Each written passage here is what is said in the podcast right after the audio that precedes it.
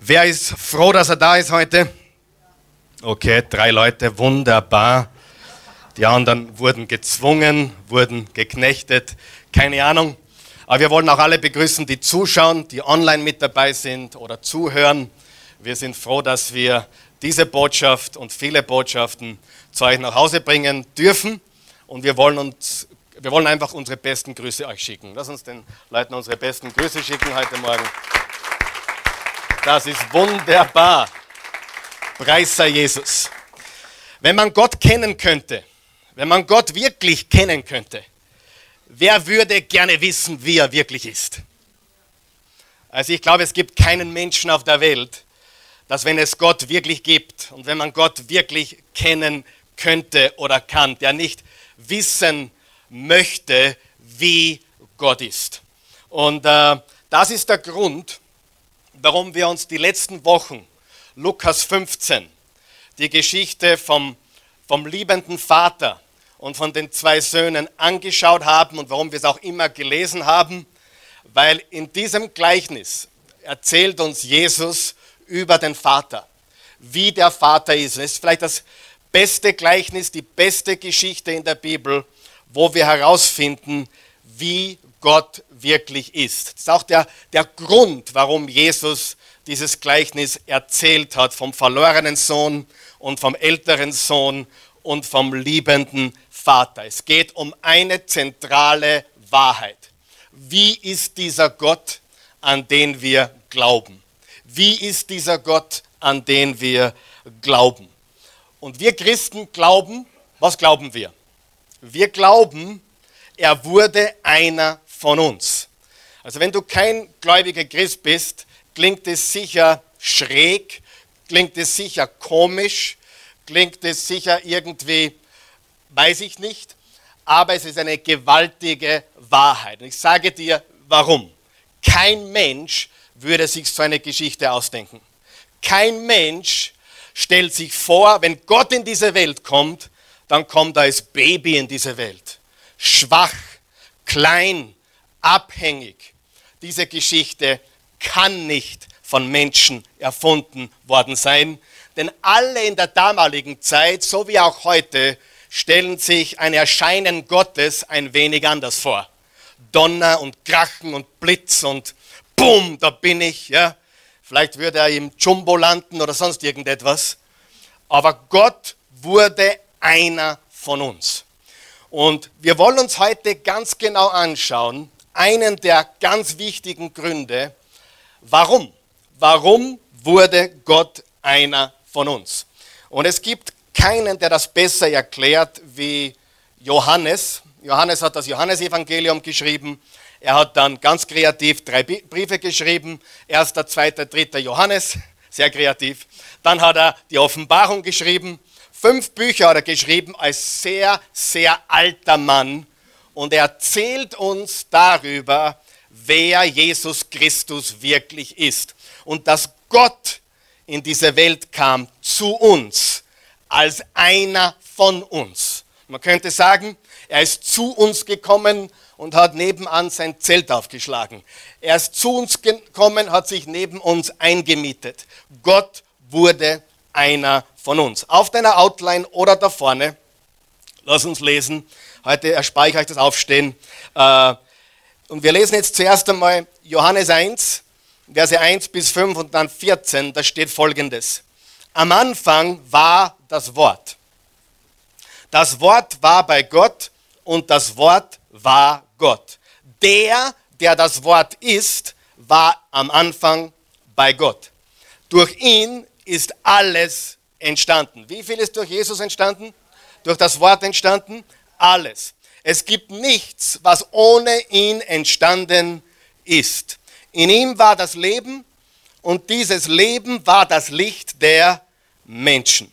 Das Licht leuchtet in der Finsternis und die Finsternis hat es nicht auslöschen können. Jetzt gehen wir zu Vers 14. Er, der das Wort ist. Jetzt finden wir heraus, wen Johannes meint, wenn er über das Wort spricht. Jetzt finden wir heraus, wer gemeint ist in Verse 1 bis 5. Er, der das Wort ist, wurde ein Mensch von Fleisch und Blut und lebte unter uns. Jetzt wissen wir schon ein bisschen mehr, wer dieses Wort ist. Er wurde ein Mensch von Fleisch und Blut und lebte unter uns. Wir sahen seine Herrlichkeit. Und Johannes spricht da nicht von uns, die wir heute hier sind. Er spricht da tatsächlich von, von denen damals, von den Jüngern damals, von Johannes und Jakobus und Petrus und an, an Andreas. Hey, wir sind Augenzeugen. Wir haben ihn gesehen, wir haben ihn betastet, wir haben ihn erlebt, wir haben ihn gehört, wir haben mit ihm gegessen. Er ist bei uns geschlafen, er ist auf der Couch abgehangen bei mir zu Hause, sagt Johannes. Ich kenne ihn. Wir haben ihn gesehen. Wir sahen seine Herrlichkeit, eine Herrlichkeit voller Gnade und Wahrheit. Gnade und Wahrheit, sehr wichtig. Das ist das, was Jesus bringt. Er bringt voll Gnade und voll Wahrheit, wie nur er als der einzige Sohn sie besitzt. Er, der vom Vater kommt. Er kommt vom Vater. Ist da die Rede von Jesus? Wer sieht das? Er, das Wort, wurde ein Mensch von Fleisch und Blut. Also er lebte und bewegte sich unter uns Menschen. Wenn du heute auf die Straße gehst und zehn Leute fragst, was Weihnachten bedeutet, werden dich neun Menschen schief anschauen. Ich hatte gerade gestern wieder so ein Gespräch. Ich habe gestern, so wie ich es jede Woche tue, persönlich evangelisiert. Das bedeutet, ich rede in meinem Privatleben mit Menschen über Jesus. Wer macht das auch? Und äh, ich habe ein Buch hergeschenkt, nämlich Weihnachten, Geschäft und Geburtstag. Und er schaut den Titel an und sagt, diese Frage stelle ich mir jedes Jahr. Und ich habe mit ihm über, über Glauben äh, gesprochen, weil er gesagt hat, er hat mit Religion nichts am Hut. Habe ich gesagt, ich auch nicht. Aber hier hast du etwas, was deinen Glauben stärken kann. Also Gott nahm einen menschlichen Körper an und war hier auf der Erde. Angenommen, das stimmt wirklich. Wer glaubt, dass das stimmt? Drei, vier, fünf, zehn, zehn von euch. Angenommen, das stimmt wirklich. Angenommen, Matthäus, Markus, Lukas und Johannes erzählen die Wahrheit. Sie erzählen die Wahrheit. Gott wurde Mensch und lebte unter uns. Und das zeugt von einer sehr persönlichen Geschichte, oder? Einer persönlichen Beziehung, die Gott mit uns haben möchte. Warum kam er und lebte er als einer von uns unter uns? Warum lebte er als einer von uns, unter uns Menschen.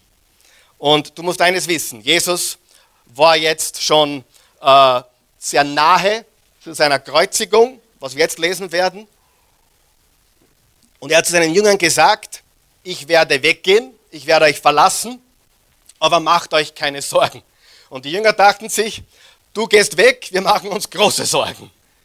Uh, unser Ruf ist im Momentan nicht der beste. Die Leute wollen dich umbringen und wenn du weggehst, sind wir alleine. Und jetzt lesen wir die nächste Passage und jetzt werden wir lernen, warum kam er und lebte unter uns als einer von uns. Das ist die zentrale Frage, die wir uns heute anschauen möchten. Warum kam er und warum lebte er unter uns als einer von uns? Wir lesen jetzt zehn Verse. Johannes 14, Vers 1. Lasst euch durch nichts in eurem Glauben erschüttern. Wem hilft das heute Morgen schon? Lasst euch durch nichts in eurem Glauben erschüttern. Lass dich nicht durch eine Krankheit in deinem Glauben erschüttern. Lass dich nicht durch eine finanzielle Not in deinem Glauben erschüttern. Lass dich nicht durch ungehorsame, unartige Kinder in deinem Glauben erschüttern. Lass dich durch nichts in deinem Glauben erschüttern. Weißt du, jetzt sagt er jetzt was ganz Wichtiges, dass du erst drauf kommst, was du glaubst, wenn es schwierig wird? Weißt du, dass du erst drauf kommst, wie wichtig dir eine Beziehung ist, wenn es schwierig wird? Und wer, wer hat schon gemerkt, es wird immer schwierig. Du heiratest jemanden, es wird schwierig. Du kommst in eine, eine Gemeinde, super Lauf zum Anfang und dann plötzlich ist irgendwas. Das ist ganz normal, das ist immer. Und das sind die besten Wachstumsphasen überhaupt, wenn wir getestet werden. Du weißt nicht, was du glaubst, bis du im Glauben getestet wirst. Deswegen wurden wir in der Schule geprüft und getestet, weil die Lehrerin wollte wissen, was wir wirklich drauf haben, richtig? Sieh, ein Test ist dazu da, damit wir erfahren, wie gut wir mit etwas vertraut sind. Logisch, oder? Wie stark die Beziehung ist, lernen wir im Konflikt. Wie wichtig uns etwas ist, lernen wir in einer Schwierigkeit. Und Jesus sagt, lasst euch durch nichts in eurem Glauben erschüttern, sagte Jesus zu seinen Jüngern, vertraut auf Gott und vertraut auf mich. Also wenn das nächste Mal zu dir jemand sagt, vertraue auf Gott und vertraue auf mich, dann lauf davon. Ja? Weil Jesus hat dir ganz klar gesagt, hey, vertraut auf Gott, vertraut auf mich. Wenn ich zu dir sagen würde, vertraue auf Gott und vertraue auf mich, dann solltest du vorsichtig werden. Ja? Weil Jesus tut hier ganz klar andeuten, wer er ist. Vertraut auf Gott und vertraut auf mich. Im Haus meines Vaters gibt es viele Wohnungen. Wenn es nicht so wäre, hätte ich dann etwa zu euch gesagt, dass ich dorthin gehe, um einen Platz für euch vorzubereiten? Jesus ist jetzt im Himmel und er bereitet unsere Städte vor, wo wir einmal in alle Ewigkeit sein werden. Vers 3. Und wenn ich einen Platz für euch vorbereitet habe, werde ich wiederkommen und euch zu mir holen, damit auch ihr dort seid, wo ich bin. Das sollte äh, die beste Gewissheit sein für jeden von uns. Egal, wann wir heimgeholt werden, egal, wann es passiert, dass wir einen Platz haben, dass wir eine Heimat haben bei ihm. Jetzt wird es interessant. Den Weg, der dorthin führt, wo ich hingehe, kennt ihr. Den Weg, der dorthin führt, wo ich hingehe, kennt ihr. Die waren dann perplex. Vers 5. Herr, sagte Thomas für alle in Vertretung, wir wissen doch nicht einmal, wohin du gehst. Wie sollen wir dann den Weg dorthin kennen? Du siehst also, wie wenig die verstanden haben. Wie wenig die verstanden haben. Die haben wirklich geglaubt, Jesus würde ein irdisches Reich aufrichten, er würde alle Reiche der Welt über, über, über den Haufen werfen und er würde dann regieren hier auf der Erde, was er einmal tun wird, aber nicht zu dieser Zeit. Er kam, um zu sterben am Kreuz. Und dann in Vers 6 steht, ich bin der Weg, antwortete Jesus, ich bin die Wahrheit und ich bin das Leben. Und jetzt wird es sehr, sehr, sehr, sehr komisch. Jetzt wird es sehr, sehr engstirnig, liebe Freunde. Zum Vater kommt man nur durch mich. Darf ich ganz kurz was sagen? Wenn du noch kein Christ bist, wenn du noch nicht gläubig bist, vielleicht schaust du zu und du, du bist weit weg vom Glauben. Das ist der Grund, warum du nicht Christ werden solltest. Das ist schräg. Wer gibt mir da recht? Das ist wirklich, wirklich schräg. Wenn jemand sagt, zum Vater kommt man nur durch mich. Und ich sage dir, das ist die zentrale Wahrheit des Evangeliums. Das ist die wichtigste Wahrheit, die wir verstehen müssen. Jesus ist der Weg, die Wahrheit und das Leben. Zum Vater kommt man nur durch mich. Wenn du dich von irgendwas abturnen lässt vom Glauben, dann von dieser Aussage Jesu. Aber wovon lassen sich die meisten Menschen vom Glauben abturnen? Weil sie einmal einen schlechten Christen kennengelernt haben. Weil sie einen schlechten Business-Deal mit einem Christen gemacht haben. Hat niemand hier, oder? Oder ein Christ dir ungerecht getan hat. Oder ein Christ böse zu dir war. Wer von euch weiß, Christen sind nicht besser als Nicht-Christen? Wer weiß das? Wir haben nur verstanden, dass uns unser himmlischer Vater alles vergeben hat. Das ist ganz, ganz wichtig aus dem Weltall. Ich möchte jetzt etwas ganz Wichtiges sagen, was ich eigentlich zum Schluss sagen wollte, aber ich sage es jetzt. Aus dem Weltall. Und ha, ich, kenne, ich kenne den Mann, der der zehnte Mann am Mond war, persönlich. Charles, ich sage es nicht, um anzugeben, aber als junger Bub, 1979, da war ich acht Jahre alt, war ich mit meinen Eltern zu Besuch auch bei Charles Duke. Google ihn. Er war mit Apollo 16 auf dem Mond und er war der zehnte Mensch. Neil Armstrong war angeblich der erste. Charles Duke war 1972 mit Apollo 16. Im Film Apollo 13 wird er erwähnt, namentlich. Er war der zehnte Mensch, der auf dem Mond gegangen ist. Und er war der jüngste Mensch, der je am Mond gegangen ist, mit 36. Ja? Ich war bei dem im Wohnzimmer.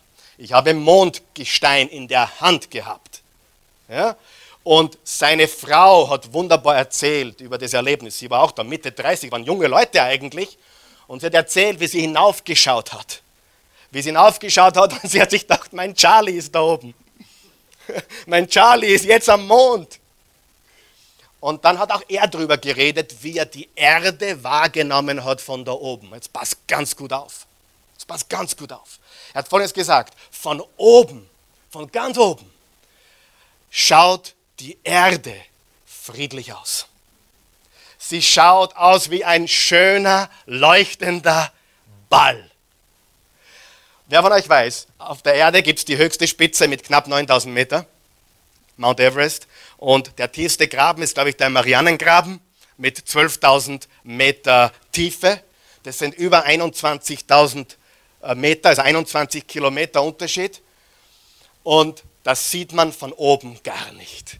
Man sieht nur einen schönen, runden, friedlichen Ball. Mai geht's denen da unten gut. Wer von euch weiß, je näher man der Erde kommt, je näher man der Erde kommt, umso mehr weiß man, dass es nicht schön ist auf dieser Erde, wie es von da oben ausschaut. Versteht ihr das? Seid ihr noch da heute? Okay.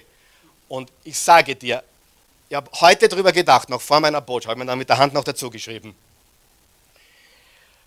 wenn Gott auf uns schaut, das ist Gottes Perspektive. Jetzt pass auf, was ich sage.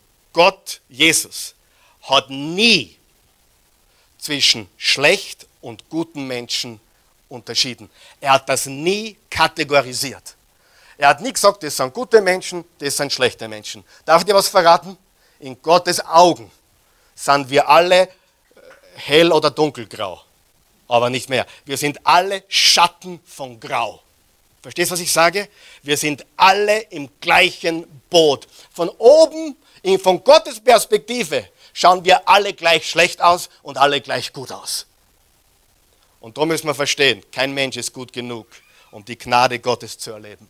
Und wenn das nächste Mal du glaubst, dieser schlechter Mensch, das ist ein besserer Mensch, von diesen Gedanken solltest du Abstand nehmen. Wir haben alle gesündigt und Gottes Herrlichkeit verloren und bedürfen alle der Gnade Gottes. Von seiner Perspektive schaut das alles gleich aus. Deine kleine Sünde schaut genauso aus wie dem seine große Sünde.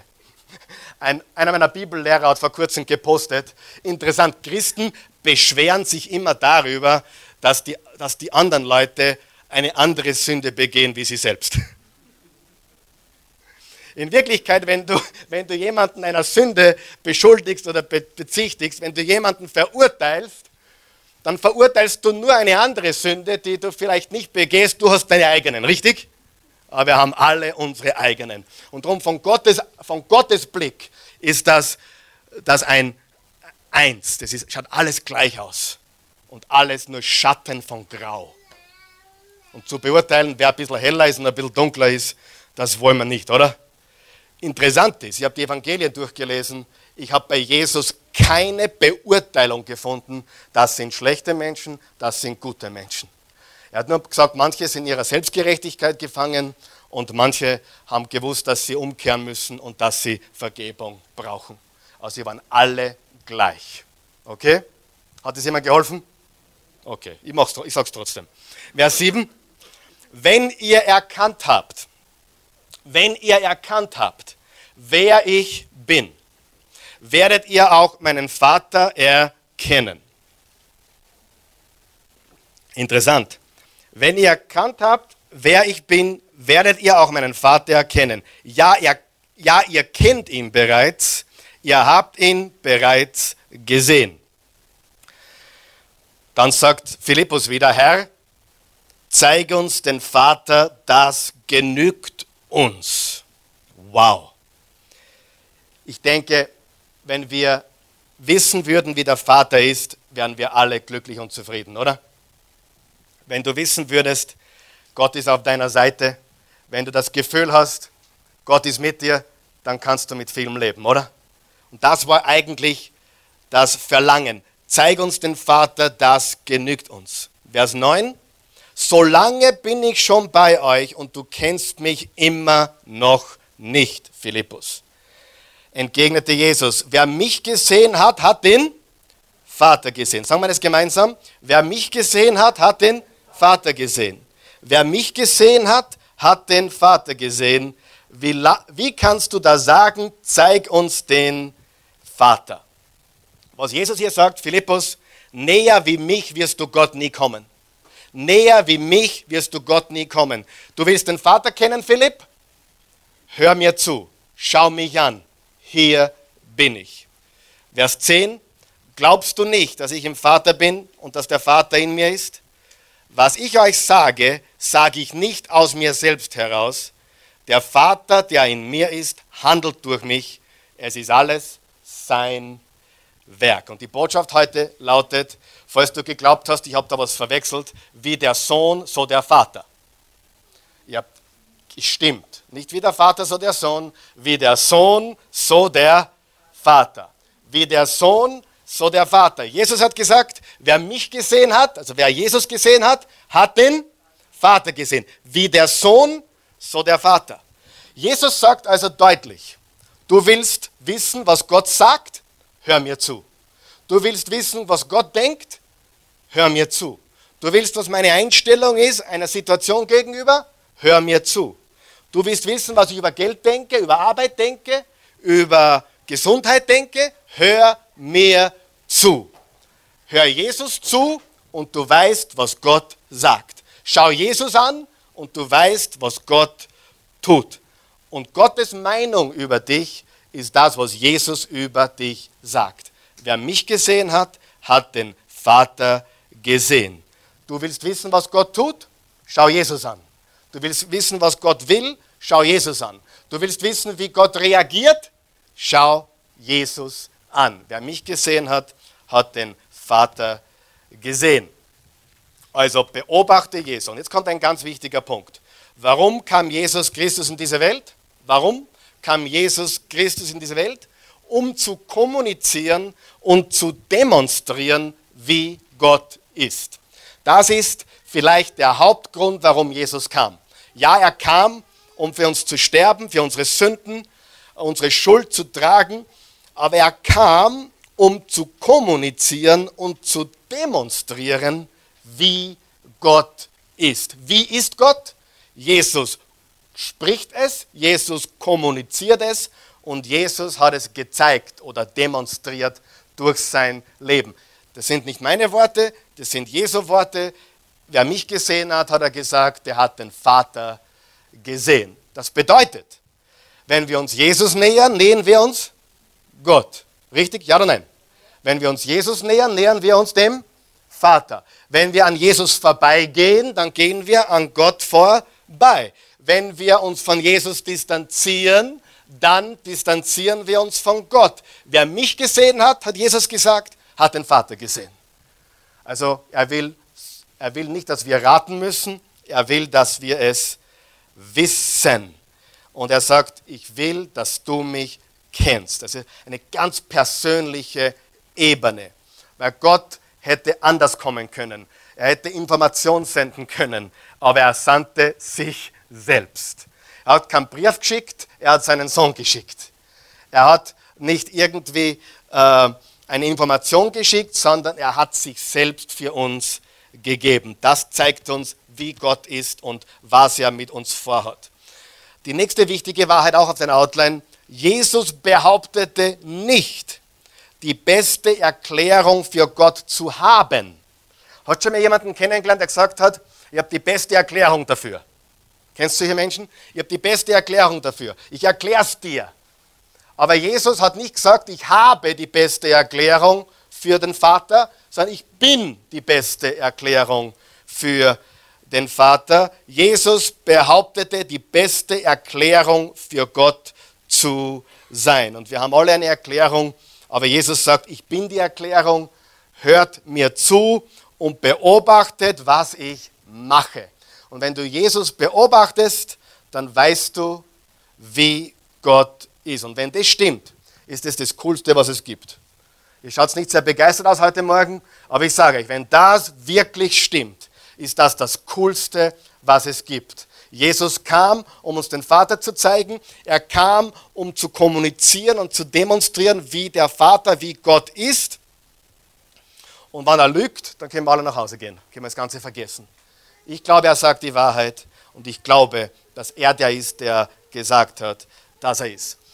Und für den Rest der heutigen Botschaft möchte ich euch vier Probleme aufzeigen. Vier Herausforderungen, die wir haben, die religiöse Menschen auch haben.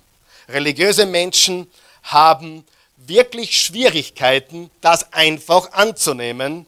Hey, wer Jesus gesehen hat, hat den Vater gesehen. Und ich möchte euch jetzt zeigen, äh, weil wir Menschen die Neigung dazu haben, uns Gott vorzustellen. Wer hat das auch schon gehört? Ich stelle mir Gott so oder so vor. Oder ich glaube, er ist so oder so. Wir haben auch die Neigung dazu, auf das Falsche zu schauen. Und wenn du jetzt sehr gut aufpasst, dann helfe ich dir heute sehr. Das war jetzt nur Aufwärmen. Hör mir jetzt ganz gut zu, was ich sage. Diese nächsten vier Punkte könnten dein Leben verändern, weil wir alle immer wieder auf das Falsche schauen. Und wir denken, jetzt habe ich Gott endlich verstanden. Aber verstehen tun wir Gott durch Jesus. Richtig? Wir verstehen Gott durch Jesus. Das erste Problem ist, wir schauen auf unsere Umstände. Wir schauen auf unsere Umstände. Hast du schon mal Menschen gehört, die gesagt haben, da ist dies oder jenes passiert, das, ich weiß, das war Gott, das war Gott. Kennst du das? Ja, da haben wir einen Deal gemacht mit dem und dem, wir haben einen Business-Deal gemacht, das war Gott, ich bin mir sicher, das war Gott. Drei Jahre später macht dieser Deal eine Wendung zum Schlechten der geht pleite und du hast offene Forderungen, oder der hat offene Forderungen bei dir von einem großen Betrag. Ah, ich glaube, es war doch nicht Gott. Wer weiß, was ich meine? Ja? Äh, oh, da hatte Gott seine Hand im Spiel. Ich weiß, das war Gott. Oh, ich habe einen Burschen kennengelernt. Da ist Gottes Hand im Spiel. Sechs Monate später triff ich die gleiche Person. Ich glaube, da war der Teufel im Spiel. Versteht ihr, was ich meine? Wir haben die Neigung, die destruktive Neigung, dass wir glauben, jetzt hör mir zu, das machen so viele Christen. Habe ich recht oder nicht? Wer von euch kennt Umstandschristen? Umstände sind gut, Gott ist gut. Umstände sind gerade schlecht, Gott ist heute nicht so gut. Mein Bankkonto ist voll, Halleluja, preis dem Herrn, Gott ist so gut. Und ich sage dann immer, und wenn es da Minus hättest, ist Gott immer noch gut? Preist du ihn immer noch? Oder ist er jetzt nicht so gut? Wer von euch weiß, Gott ändert sich nicht, ob er dein Gebet beantwortet hat oder nicht? Halleluja, ja oder nein? Ja? So, und wer von euch kennt diese Umstandschristen, die ihr ganz, ich nenne sie Jojo-Christen. Wenn es gut läuft, sind sie motiviert, wenn es schlecht läuft, sind sie nicht motiviert. Wenn es gut läuft, dann ist Gott gut, wenn es nicht läuft, ist nicht so gut. Sogar wie du die Predigt heute hörst, kommt auf deine Verfassung an. Weißt du das? Ich frage mich oft, warum kommen Menschen zu mir und sagen, boah, das war das super. Und ich war gar nicht gut drauf, weil der super drauf war. Und wenn jemand schlecht drauf ist, dann kannst du predigen, was du willst. Der hört sowieso nicht, was du sagst und, und nimmt es auch nicht positiv. Richtig, ja oder nein? Das heißt, wir haben, wir haben eine Krankheit, das ist die Umstandskrankheit, das ist das Jojo-Christentum. Das sind Christen, die ihr Leben, ihren Glauben und das, was sie über Gott denken, hör mir gut zu, von ihren Umständen ableiten. Kann ich von meinen Umständen ableiten, ob Gott gut ist, ja oder nein? Nein. Ist Gott unter allen Umständen derselbe? Hebräer 13,8, Jesus Christus derselbe gestern, heute und in aller Ewigkeit. Jakobus 1, Vers 17, äh, jede gute Gabe, jede vollkommene Gabe kommt vom Vater herab, vom Vater des Lichts, bei dem es keine Veränderung gibt, noch Schatten noch Wechsel des Lichts und der Finsternis. Malachi 3, Vers 6, ich bin der Gott Israel, ich verändere mich nie. Wo sitzt Gott, wenn es dir schlecht geht? Wo er immer gesessen hat, auf seinem Thron. Wo sitzt Gott, wenn es dir gut geht? Wo er immer sitzt, auf seinem Thron. Und wenn wir das verstanden haben, dann, dann machen wir Gott nicht zu einer Zauberformel oder einer Genie in der Flasche, dem wir drei Wünsche geben, was komplett unbiblisch ist, sondern wir nehmen das Leben und kämpfen den guten Kampf des Glaubens, weil wir nicht auf Umstände bauen, sondern auf das, was wir in Jesus sehen. Interessant ist, in der Bergpredigt sagt Jesus, glückselig sind die Trauernden. Wer hat schon mal getrauert? Jesus sagt, glückselig bist du. Er sagt sogar dann weiter, und die, die Trauernden dachten sich, na Gott, Gott denkt nicht an mich, ich würde nicht trauern. Dann sagt er weiter, glückselig sind die, die verfolgt werden. Und wir dachten uns, na, wir machen was falsch, sonst würden die Leute nicht so schlecht über uns reden. Und Jesus sagt, nein, glückselig bist du, wenn die Leute schlecht über dich reden. Glückselig bist du, glückselig bist du, egal wie es da geht. Glückselig bist du. Ich bin derselbe, ich habe dich nicht verlassen. Deine Umstände kommen und gehen. Richtig, ja oder nein? Wer kennt die Umstandschristen? Oder rede ich vorbei irgendwo?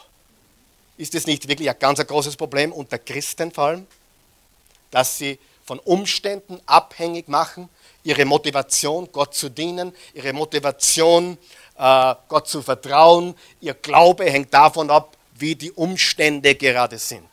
Und ich sage dir, wenn du im dunklen Tal sitzt, Gott ist bei dir. Der Herr ist mein Hirte, nichts wird mir fehlen. Er weidet mich auf grünen Auen und führt mich zum Ruheplatz am Wasser. Er erquickt meine Seele. Sein Stecken und Stab trösten mich. Ja? Und wandere ich auch durch finstere Tal, bleibe nicht stehen und tue mein Zött dort aufschlagen, sondern ich gehe weiter, denn er ist bei mir. Für die, die die Bibel nicht kennen, ein Teil von dem war jetzt von mir. Ja? Nur so nebenbei. Ich sage nur. Ja? Aber durchs dunkle Tal wandern wir alle, nicht nur die besonderen Auserwählten. Ja? Nur weil dir was Böses passiert, heißt nicht, dass Gott nicht da ist. Umstände sind Umstände, die werden sich ändern oder auch nicht. Und ob sie sich ändern oder auch nicht, er ist und bleibt derselbe. Und wenn du das festhältst, dann geht es dir gut und du hast Freude und Frieden alle Tage deines Lebens. Weil eines ist Fakt, nicht die Leute, die die besten Umstände haben, sind die glücklichsten, sondern die mit dem inneren äh, Zustand, der von Dingen kommt, die wir tun, was wir glauben, das sind die Glücklichen. Wer von euch kennt Menschen mit tollen Umständen, die nur jammern und raunzen? Findet man in Wien kaum, aber ich sage nur.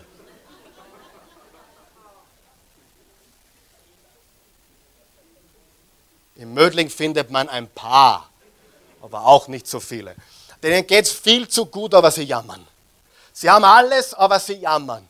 Und dann gehe ich in ein dritte Weltland, ob es in Kenia war oder in Indien oder wo auch immer, und du siehst Menschen, die wenig haben bis nichts haben und die strahlen.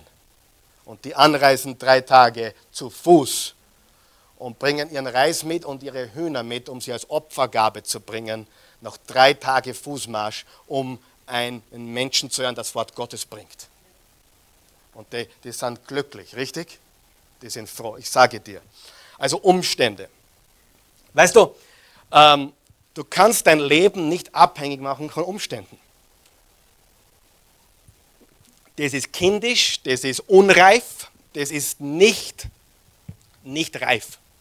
Und du musst einfach den, das, den, den Glauben haben, Jesus ist Gott und nicht, und Jesus zeigt mir, wie Gott ist, nicht meine Umstände. Meine Umstände verraten über Gott gar nichts. Hast du das gehört? Sie verraten vielleicht über mein Leben etwas, aber nicht über Gott. Ja? Und man stelle mir vor, wer glaubt, dass Beten funktioniert? Ich gebe euch jetzt ein Szenario. Wir haben jetzt schon so viel, ich meine, es ist schon wieder so ein heißer Sommertag. Äh, und Schön für die, die unterwegs sind. Für uns ist es ein bisschen heiß. Aber stell dir vor, ein Bauer in, in, in, in der Nähe von Baden betet für Regen. Und du bist Segler, du betest für Sonnenschein. Beide beten gleichzeitig. Und der Regen kommt. Und der, der, der Mann im Grundtransfer sagt, super, Gott hat mein Gebet gehört. Der Segler sagt, warum erhört Gott meine Gebete nicht? Auf welcher Seite ist jetzt Gott? Versteht ihr, wie, wie irrsinnig das werden kann? Äh, Ob es regnet oder die Sonne scheint. Oder du hast ein 17-jähriges Mädchen, du hast eine 17-jährige Tochter und die betet, hoffentlich fragt der, der Bursch mich, ob er, ich mit ihm ausgehe. Sie betet, hoffentlich fragt er mich, ob ich mit ihm ausgehe. Der Vater betet, hoffentlich fragt es nicht, dass er sich...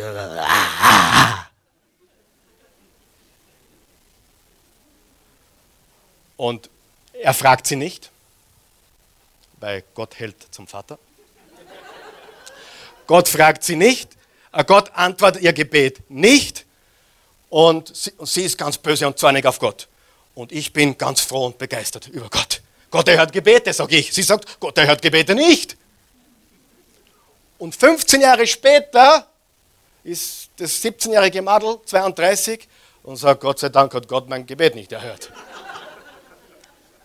Versteht sie, wie, wie, ich will euch die Augen öffnen, wie, wie, wie sehr verbreitet dieses Umstandsdenken unter Christen ist und wie dumm es ist. Weil es Gott überhaupt, es hat mit Gott nichts zu tun. Gott ist Gott. Richtig? Wenn wir schon am Thema sind, dass Gott Gott ist. Wer von euch weiß, dass Gott dich nicht straft? ich sage jetzt was Beinhartes. Gott hat mit dem Erfolg in deinem Leben eigentlich ganz wenig zu tun. Wer glaubt, es sind die Prinzipien, die du lebst, die natürlich er gemacht hat? Wer von euch glaubt, oh Herr, mach mich erfolgreich, mach mich erfolgreich, funktioniert nicht. Jetzt sollte jede Hand nach oben gehen, bitte. Es gibt Christen, die beten für Erfolg. Es gibt Christen, die beten für Erfolg. Und ich sage dir, für Erfolg, für Erfolg zu beten hat dann einen Sinn, wenn du dich auch Tag und Nacht einsetzt. Richtig? Und dann gibt es einen Vers, der Herr gibt es den Seinen im Schlaf. Das verstehen die wenigsten. Das bedeutet, wenn du untertags deine Arbeit machst, geht die Ernte in der Nacht auf. Richtig? Weißt du, wenn du betest, du stehst am Donauturm und du betest, Gott, ich spring jetzt und lass das Gesetz der Schwerkraft einmal ausnahmsweise nicht funktionieren. Ich will dir was vermitteln. Gott straft nicht. Gott hat in alle Gesetze bereits die Strafe eingebaut. Ist das verstanden? Die, oder anders formuliert, die Konsequenzen sind eingebaut im Verhalten des Menschen. Wenn er zu schnell fährt oder Dinge tut, die, die einfach Konsequenzen hervorrufen, dann passiert etwas. Gibt es einen Sinn? Absolut. Also Saat und Ernte. Und unsere Umstände, jetzt kommt der wichtige Punkt, unsere Umstände können uns zu Gott führen. Wer hat schon gelitten? Wer hat schon was Schlimmes erlebt, eine Pleite oder Tod eines geliebten Menschen? vielleicht eines Kindes oder irgendetwas ganz Schlimmes. Wer hat das was erlebt? Irgendwas Schlimmes? Katastrophik? Ja? Wer von euch weiß, diese Umstände können uns Gott näher bringen. Aber nur Jesus zeigt uns, wie Gott wirklich ist. Nur Jesus. Er zeigt uns, wie er ist. Also wir schauen auf unsere Umstände. Das Zweite ist, wir schauen auf religiöse Traditionen. Menschen schauen auf religiöse Traditionen. Nächsten Sonntag darfst du nicht verpassen. Nächsten Sonntag werde ich über den Platz sprechen, den Religion hat. Weil wenn irgendwie durchgekommen ist die letzten Wochen, dass Religion nur schlecht ist, dann möchte ich das nächste Woche aufklären. Religion ist nicht nur schlecht. Nur wer ist froh, dass, dass du Gott wichtiger bist als irgendein Gesetz? Hm? Der wird sagen, was, was, was weise Eltern tun. Weise Eltern machen Regeln. Ja? Wer glaubt, dass weise Eltern Regeln machen?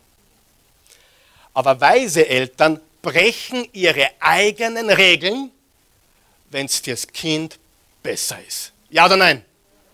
Wenn, ich hab, wir haben Regeln zu Hause und so weiter. Es gibt ein paar Sachen, die macht man, ein paar Sachen, die macht man nicht. Aber wenn es im besten Interesse des Kindes ist, als liebender Vater, als liebende Mutter breche ich meine eigenen Regeln. Und weißt du, dass Gott genauso ist? Gott hat nicht Regeln gemacht, damit, damit, damit du sie halten musst. Na, anders formuliert. Gott hat nicht Regeln gemacht und dann gesagt, äh, jetzt muss ich einen Menschen machen, der mir die Regeln hält. Wer glaubt, Kinder sollten ihre Spielsachen aufräumen? So. Also wir haben die Spielsachen nach den Kindern gekauft. Also zuerst haben wir die Kinder bekommen und dann haben wir uns Spielsachen besorgt. Wir haben nicht gesagt, okay, äh, wir kaufen jetzt Spielsachen hm, und jetzt brauchen wir Kinder, die die Spielsachen zusammenrahmen. Aber viele nehmen den Glauben so. Die glauben, Gott hat Regeln gemacht. Die glauben, Gott hat Regeln gemacht. Jetzt braucht er jemand, der es gefälligt heute. Nein, Gott hat dich gemacht und dir Gesetze zum Schutz gegeben. Hallo, hörst du mich? Und wenn er glaubt, jetzt ist der Zeitpunkt, da gibt es ein höheres Gesetz, nämlich Liebe, dann sagt er, okay, jetzt ist der Mensch wichtiger wie mein Gesetz. Drum hat Jesus den Sabbat gebrochen. War das, war das Gebot des Sabbat gut? Ja. Aber was war ihm wichtiger? Der Mensch. Versteht ihr das? Hoff.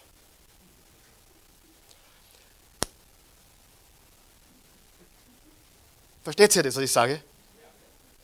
Die Regeln sind für den Menschen da, nicht der Mensch für die Gesetze oder Regeln. Gott liebt uns, darum gibt er uns ein paar Regeln. Und nicht umgekehrt. Mir sind die Regeln so wichtig, die muss jemand halten. Jetzt mache ich den Karl Michael, dass jemand gibt, der es hält. Es erinnert mich an ein Mittagessen in Gerersdorf, wie wir noch in Gerersdorf gewohnt haben. Da gibt es an der Ecke einen Grenzwirt, der ist genau an der Ecke. Und da waren wir essen. Und wir waren schon mehrmals dort essen und dann das Essen von der Christi hat nicht genau gepasst, das hat nicht hingehaut. Und wir haben halt dann uns freundlich äh, an das Personal gewendet und gesagt, das ist nicht wirklich, was sie eigentlich äh, erwartet hat. Und dann, ja, was wollen Sie denn? Dann haben sie was anderes gebracht. Und dann auf der Rechnung hat es alles verrechnet. Und ich habe gesagt, ist das Ihr Ernst? Und dann war ich ein bisschen frech. Kann man sich bei mir nicht vorstellen, aber es kommt manchmal vor. Ich war ein bisschen frech und habe gesagt, was ist Ihnen wichtiger? Ihr Essen oder gute Kunden? Sagt sie drauf, na, mein Essen ist mir schon wichtig. Also, wir schauen auf religiöse Traditionen. Und wir brauchen Systeme, wir brauchen Prinzipien, aber sie geben uns nicht alle Antworten. Und Religion hat eine sehr, sehr schlechte Angewohnheit. Religion will immer Antworten haben für alles. Aber jemand, rede mal mit einem religiösen Menschen, äh, was ist mit dem oder dem? So steht es geschrieben, das ist es. Aber wenn du jemanden triffst, der wirklich mit Jesus wandelt, der wird dir auch sagen, du, ich habe die Antwort nicht, aber äh, ich werde es herausfinden. Das dritte ist, wir schauen in uns. Und ähm, in sich schauen oder in sich gehen ist in Ordnung, ist alles gut und recht und okay, aber sehr limitiert. Weil wenn ein 16-Jähriger in sich geht, ist es was anderes, wie wenn ein 30-Jähriger in sich geht oder eine 60-Jährige. Äh, wir finden nicht alle Antworten in uns, aber wir finden die Antworten bei Gott. Also in sich zu schauen oder in sich zu gehen, ist nicht die Antwort. Und ganz zum Abschluss noch ganz kurz, Menschen schauen in die Natur. Ist auch okay. Viele Menschen berufen sich auf die Natur, auf, auf, die, auf, auf die Mutter Natur und sie, sie wollen Gott verstehen durch die Natur. Ist alles okay. Aber wie wir heute schon gelernt haben, von, von der Weiten schaut die Erde absolut in Ordnung aus. Und je näher wir der Natur kommen, umso mehr sehen wir, Schmutz und Probleme und Gefahr. Wer ist schon über eine, über eine Großstadt drüber geflogen? Ich kann mich erinnern, wie ich zum ersten Mal über New York City drüber geflogen bin. Oder Chicago oder London oder Johannesburg. Äh, es ist gewaltig, wie das von oben ausschaut. Aber wenn du dann unten bist, siehst du Schmutz, Gefahr und Probleme. Jetzt pass gut auf, die Natur sagt uns ein bisschen was über Gott, aber nicht alles. Die Natur ist schön, richtig? Die Natur von der Ferne ist noch schöner wie von der Nähe. Natur ist, der Stärkere gewinnt. Aber denk einmal drüber nach. Die Natur kennt keine Gnade. Die Natur kennt keine Vergebung. Die Natur kennt kein Erbarmen.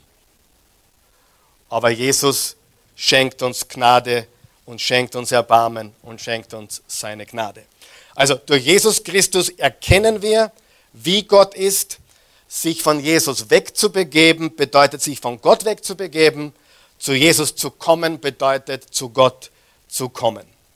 Und das ist, was ich dich ermutigen möchte. Wirklich äh, das, die Evangelien zu lesen, Matthäus zu lesen, Markus zu lesen, Lukas zu lesen, Johannes zu lesen, vielleicht als Hausaufgabe. Und lese eines dieser vier Bücher und schreib dir auf, was Jesus dir zeigt über den Vater. Jesus hat vergeben, er hat geheilt, er hat Menschen geholfen. Die Religiösen, die hat er nach Hause geschickt. Die Gesetzlichen, die Selbstgerechten. Lass uns aufstehen. Guter Gott, wir danken dir, wir loben dich, wir preisen dich, wir erheben dich. Wir danken dir für deine unendliche Güte. Wir danken dir für deine unendliche Gnade, dein Erbarmen, deine Treue. Wir danken dir dafür, dass du ein Gott bist, der Wunder tut, der, der Menschen verändert und der gnädig ist. Und danke, dass du uns nicht mit gut oder böse, gut oder schlecht beurteilst. Du hast gesagt, wir sind alle gleich vor dir. Wir sind alle verloren, wir sind alle sündig, wir sind alle Menschen, die Gottes Gnade brauchen. Keiner von uns ist gerecht oder gut genug, um bei dir irgendwie zu punkten. Wir brauchen deine Gnade. Aus diesem Grund, Jesus, bist du gekommen, um uns die Liebe Gottes zu zeigen, um uns zu zeigen, wie der Vater wirklich ist. Und dafür sind wir unendlich dankbar. Danke dafür, Jesus, dass du uns zeigst, wie Gott der Vater ist. Ein Gott der Liebe, ein Gott, der uns mit Freude, Frieden erfüllt und der uns inmitten unserer Umstände eine, einen Frieden gibt, der alles menschliche Verständnis übersteigt. Du bist ein Gott, der mit uns ist, in den Höhen und Tiefen. Du änderst dich nie. Und wir legen dir unsere Umstände hin, wir legen uns unsere, dir unsere alten Muster aus der Vergangenheit hin und wir, wir schauen auf Jesus. Weil Jesus, du bist der, der uns kommuniziert und demonstriert, wie der Vater ist. Und dafür danken wir dir. Wenn du hier bist heute Morgen oder zuschaust heute Morgen und du hast noch keine persönliche Beziehung zu Jesus Christus und du möchtest das, du möchtest wissen, dass Jesus dein Herr und Erlöser ist, du möchtest Gott kennen auf einer persönlichen Ebene, dann kommst du an Jesus nicht vorbei. Und ich lade dich jetzt ein, ihn einfach einzuladen in dein Leben. Im Johannes 3, Vers 16 steht, so sehr hat Gott die Menschen geliebt, dass er einen einzigen Sohn gab, damit jeder, der an ihn glaubt, nicht verloren geht, so ein ewiges Leben habe.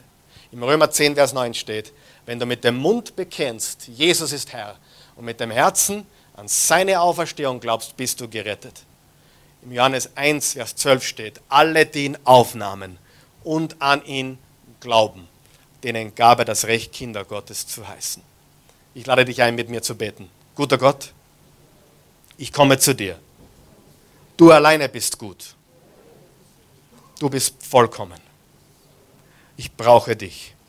Ich brauche deine Gnade. Ich brauche deine Vergebung. Und das alles bekomme ich durch Jesus. Jesus, ich bekenne dich jetzt.